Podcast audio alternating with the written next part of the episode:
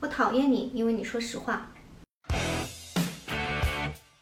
朋友大家好，我是小飞。那我们今天来分享的这本书呢，是斯汤达的《红与黑》。那《红与黑》呢，是我在小的时候就读过一次。那等于说是从那个时候啊，让我对十九世纪的法国有了最早的一个概念和一个想象。于连这个形象也成为我一个非常心仪的一个人物形象。呃，特别是他穿教士服的这个样子啊，我觉得很有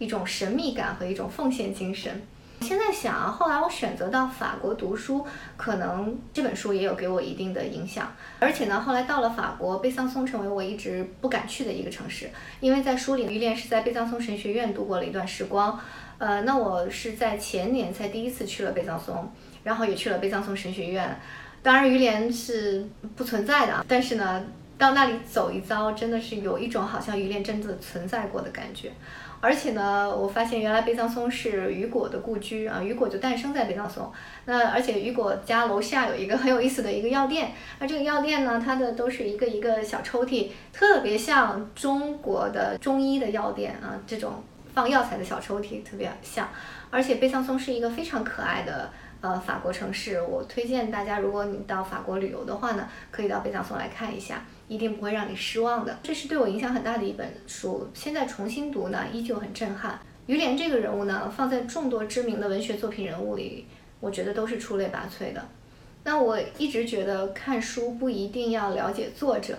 呃，就好像你吃了一顿美餐，你不一定说哦，我一定要去厨房拜见一下主厨一样，因为有的时候你会得到的是惊喜，但也许有的时候得到的是失望。啊，当然也会碰到说哦。原来只有这样的主厨才能做出这样的一道菜。那么斯汤达呢，就是这样的一个主厨，他对笔下的人物呢非常了解，就好像一些大厨对天天与自己打交道的这个黄油和大蒜非常了解一样。司汤达也说过啊，于连就是我，所以他能把于连的心里写的这么细腻和直接。那我们就来介绍一下这位大厨啊，斯汤达是诞生在法国大革命的前六年，也就是一七八三年。啊，那么他不仅经历了法国大革命，后来进入军队，十七岁的时候呢就官至龙骑兵少尉，但是呢他马上就辞职了，然后留在意大利米兰专心写作，啊这一写呢就是六年，后来在一八零六年他又重新的进入军队，啊追随拿破仑参加了很多欧洲的战争，最远的一次是打到俄国。那么在那次非常出名的1812年的莫斯科大撤退的时候呢，他是担任呃后勤的军官。我们知道拿破仑打仗是非常重视后勤的，那特别像在这种战役离本土非常远啊，在俄国远远距离作战，同时呢又是在俄罗斯的冰天雪地里，那你可以想象后勤的任务是多么的艰巨。和多么的困难。那也就是说呢，斯汤达他虽然是一个文人，但是他是真正的啊扛过枪、骑过马、上过战场的，有一定的这个军事实践的一个文人。呃斯汤达出生的这个地方呢，是法国靠近瑞士的一个小城，叫做格勒诺布尔，就是 g r e n o b l e 我相信很多中国的留学生都很熟悉，因为那里的学校有很多的中国留学生。而且格勒诺布尔呢，现在也是非常出名的一个滑雪城市啊，它是靠近。呃，阿尔卑斯山的雪站，然后一到冬天就非常的热闹。斯汤达的父亲呢是一名律师，那他等于是生长在一个资产阶级家庭。但是很不幸的是呢，在他七岁上快八岁的时候呢，他母亲就去世了。那斯汤达又特别爱他的母亲，呃，但是呢，他的父亲又对他很严厉，所以在他母亲去世之后呢，斯汤达的童年就很不快乐，而且呢，也造成了他一定的恋母情节。后来呢，斯汤达上学。啊，表现得非常的出色啊，他非常的聪明，也是一个学霸型的人物，而且不偏科，他的文学和数学都是成绩非常的优异。从他的这些经历呢，其实我们能看到斯汤达跟于连的一些相似之处，比如说都是幼年丧母，呃，然后童年很不幸，然后有一定的恋母情节，同时呢又都很聪明，在学校都是学霸，而且呢都很崇拜拿破仑，向往军队生活。但他有一处跟于连不一样的地方啊，就是外貌。于连是个大帅哥啊，但是这个斯汤达呢，就是长得不太好看。他还有一个不太完美的地方，就是他终身未婚。这个倒不是说他不想结婚啊，而是他追求过他中意的女士，但是都没有成功。那么在斯汤达除了《红与黑》之外呢，在其他作品里，他的男一号都是帅哥。所以说，也许斯汤达从他个人的经历的理解来看，爱情呢都是首先倾向于较好的外貌的。我插一个很有意思的一个现象啊，就是在法国十九世纪后来出名的这些文学作家里面，都有好像这一点相似性，就是童年不幸啊，然后终身未婚。比如说福楼拜啊，比如说巴尔扎克，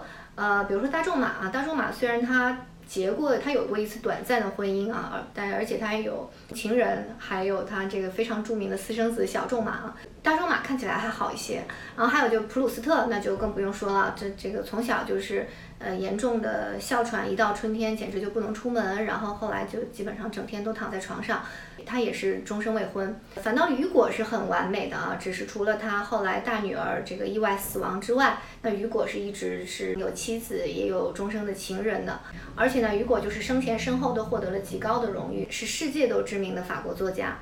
嗯，但是呢，在作品上，我觉得不好意思啊，我真的是我觉得雨果的所有作品加起来都抵不上斯汤达的一部《红与黑》，这只代表我个人意见啊。斯汤达还有一个可惜的地方呢，就是他终究没有在有生之年看到他的作品成功。而且斯汤达他是一直相信他的作品会成功的。他认为《红与黑》呃当时出版之后卖的不好呢，他觉得十年之后《可能红与黑》肯定会成功。没想到他乐观了，嗯，而《红与黑》不是说十年之后成功，而是在诞生之后一百年才得到了读者的认可和推崇。在他出版的1830年到整个呃19世纪，《红与黑》都没有获得斯汤达预想的那种成功。所以说，斯汤达的书呢，就像梵高的画，要离远了才能发现它的好。镜子照出污泥，你们却责怪镜子，这是《红与黑》书里面的一句原话。那我觉得很好的预示了这本书的命运。它太现实了，太真实了，所以同时代的人并不喜欢。这就好像现在大家都不喜欢看手机自带相机里面的自己。而是喜欢加滤镜和修图一样，《红与黑》呢，就是把十九世纪后拿破仑时代的法国的各个阶层的真实行为和心理都写了出来，所以当然不讨好。那么有的时候反映现实的作品不讨好，我们经常会发现这样的一个规律，就是现实越不堪，娱乐越发达。平民越吃不上饭，就越喜欢看才子佳人、鬼怪复仇和不用谈钱的武侠世界这样子的题材。这个呢，可能是一种逃避。对于当权者来说呢，当时的法国统治阶级呢，也希望大家都关注什么呢？关注一些小姐姐唱歌跳舞啊，而不要去呃对粮价、油价或者特权阶级制定的政策说三道四。在巴黎呢，一个人之受尊重是看他的车马，而不是看他的品德。那这也是书里的一句话啊，我觉得放在其他时代也不为过。斯汤达是受到一则报纸上的新闻的启发，才写下这个《红与黑》这个故事的。那么就好像福楼拜只看到一个二十个字的新闻就写出一部《包法利夫人》一样，《红与黑》的成书时间非常快啊，它是在一八二九年写，一八三零年就出版了，也就是只用了一年的时间就写完和出版，而且最后几章呢是在离开法国啊赶去意大利赴任之前赶稿写完就直接交付印刷的。那么可见书中的人物和情节在斯汤达的心里已经是非常的成熟了。那么作者对笔下的这些人物和环境是非常熟悉的。好，主厨说的够多了，我们来讲讲菜，就是这本书《红与黑》。那么《红与黑》的主线故事呢，是于连与两个女人的爱情。但奇怪的是，评论家们都不说这个是爱情小说，而说这个是一个政治小说，是个心理小说，是批判现实主义小说，是不是很奇怪？其实从剧情来看呢，这是个爱情戏，这是一个大男主的戏。书名呢本来就是叫于连，后来改成《红与黑》。剧情呢就是讲了男主角于连从十八九岁到二十三岁这六七年间的故事。那么于连的这六年呢，是从一个三线小城的木匠的儿子，到成为侯爵的女婿，啊，成为轻骑兵中尉，成为拥有荣誉勋章和骑士头衔的人生阶段。于连的上升轨迹呢，可以说是我们现在很多人都在做的美梦，只是人家用了六年就达到了。不用多久，我就会升职加薪，当上总经理，出任 CEO，迎娶白富美，走上人生巅峰。想想还有点小激动。但是呢，就在他正在开始走上人生巅峰。啊，在他充满希望的时刻，他选择迎接死亡。整本书呢是分上下部，分别是于连跟两个女人的故事。那上部呢是跟市长夫人，也就是瑞娜夫人的故事；下部呢是跟侯爵女儿，也就是玛蒂尔德的故事。一句话总结这个故事，就是一个梯子引发的命案。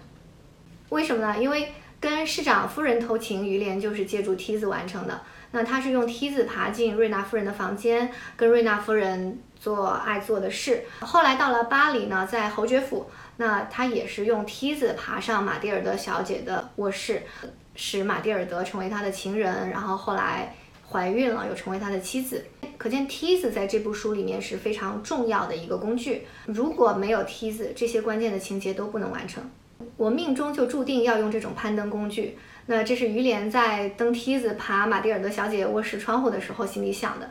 呃，同时这个道具也很巧妙啊，因为这个梯子也有它抽象的意义。其实这两个女人呢，就都是于连往上爬的梯子。于连是一个有野心的人啊，这个在书里一直都没有隐藏。他是希望能够跻身于上流社会的，像拿破仑一样有一番作为，要么成为军官，要么成为主教大人。瑞娜夫人呢，支持他进贝桑松神学院啊，成为支持他进这个教会系统的一个阶梯。那么玛蒂尔德呢，也就是侯爵女儿呢，帮助他通过他的父亲啊，使他成为轻骑兵少尉，那成为他进入军队系统的一个阶梯。他想要的其实都得到了，他想象过的未来都成为唾手可得的前景，梦变成了现实。结果就在胜利果实在望的时候呢，他选择枪杀瑞娜夫人。是因为瑞娜夫人告发他品行不端，让他伤自尊也好，或者是因为他对瑞娜夫人失望也好，反正他是冲动了，向他的初恋情人，也就是瑞娜夫人连开两枪。但后来当他知道瑞娜夫人只是受伤而没有死亡的时候，他是非常开心的。他也不太在意瑞娜夫人揭发他到底是有意还是无意。后来他也知道了，瑞娜夫人是在这个本堂神父新来的呃本堂神父的逼迫下。逼着抄写这封检举信并发出的。瑞娜夫人，她因为是个很虔诚的人啊，她跟呃神父什么都说，什么都跟神父忏悔，所以呃于连其实一点都不怪他，于连只是觉得自己的向瑞娜夫人开枪的这个行为不可饶恕，而且即使在瑞娜夫人和马蒂尔德尽全力解救他的时候，也是有希望能够解救他的时候，于连还是选择死亡，他并不希望被解救。啊，其实这是一个男版灰姑娘的故事。呃，但是比灰姑娘要复杂的多。男版灰姑娘于连呢，她是平民出身。这个灰姑娘呢，后来黑化，最后发现黑化的灰姑娘的心真的是比白雪公主还白啊。这个灰姑娘是一个非常矛盾的理想化的悲剧人物，而且呢，这个灰姑娘跟大部分的灰姑娘不一样。当她得到王子之后呢，她失落了，她什么都看透了，她放弃了王子，也放弃了自己。为什么会这样呢？为什么？欧洲的文学作品啊，法国大革命是一个分水岭。